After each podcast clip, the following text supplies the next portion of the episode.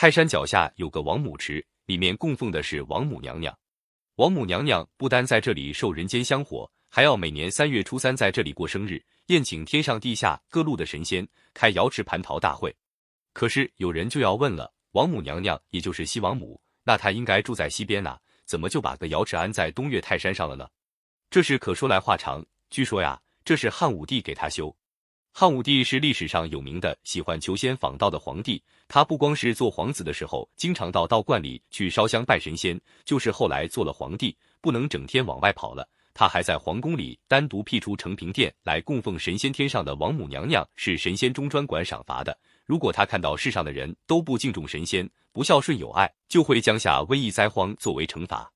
这时候。他看到人间打从皇帝开始就这么虔诚，这么敬重神仙，心里头很高兴，就真的显灵。七月初七这天晚上，汉武帝又到承平殿祭祀供奉的神仙。这时候就有青色的鸟从西方飞来，这鸟长得神采奕奕的，不同于平常的鸟雀，也不怕人，就在承平殿里落着，也不离开。汉武帝就不明白了，这是怎么回事呢？这只谁也不认得的鸟飞来是个什么兆头呢？汉武帝手下有个大臣，名叫东方朔，是个奇人，天文地理无所不晓，天下就没有他不知道的事。汉武帝赶紧派人去把东方朔找来，让他认认。东方朔来了，一看就说：“这是青鸟啊，非清泉不饮，非白子不食，是西王母的使者。他既然飞来了，那不久西王母也就要来了。”汉武帝一听，又惊又喜，赶紧一边让人安排清泉白子款待青鸟，一边就等着王母降临。果然，过了没多久，王母娘娘就来了，还有两只青鸟跟在她两旁。汉武帝可高兴坏了，天天拜神仙求神仙保佑，这份诚心总算让神仙知道了，居然还亲自降临。那么从此以后，一定是江山永固、福寿绵长了。王母娘娘对汉武帝潜心敬神十分欢喜，于是当面就许给他开疆扩土、文治武功、江山一统的功业，保佑他江山永固。从那以后，汉武帝果然是百战百胜。不但打败了南边那些不服气他当皇帝、看不起他年轻的叔叔伯伯们，还把这些叔败王爷们在各自封国的权力都收回到自己手里，让他们服从皇帝的命令，完成了他父亲、爷爷当年想做却没做成的事。在北边又打败了几百年前一直在边境骚扰的匈奴人，把他们远远的赶到沙漠近北边去了。汉武帝的功绩越来越大，权力越来越大，也就越来越骄傲起来，好大喜功，骄奢淫逸。兴建华美的宫殿，修筑浩大的陵墓，宠信美人外戚，搜罗奇珍异宝。国家本来已经四海安宁，边疆安定，他偏偏又要为了得到一匹马去攻打更远的国家，为了美人高兴，让美人的哥哥领兵打仗，把民间的青年壮丁都争去打仗了，弄得老百姓妻离子散，民怨沸腾。百姓们的怨气越积越重，一直冲到了天上，把天上的神仙都惊动了。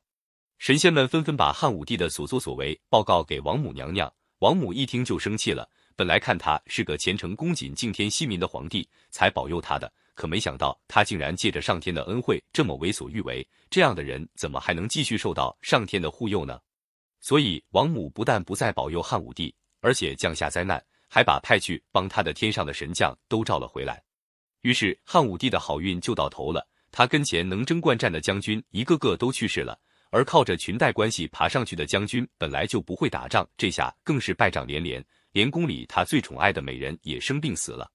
这下汉武帝可就慌了，他知道这是上天降下的惩罚，是天上的神仙生他的气了，就赶紧想办法补救。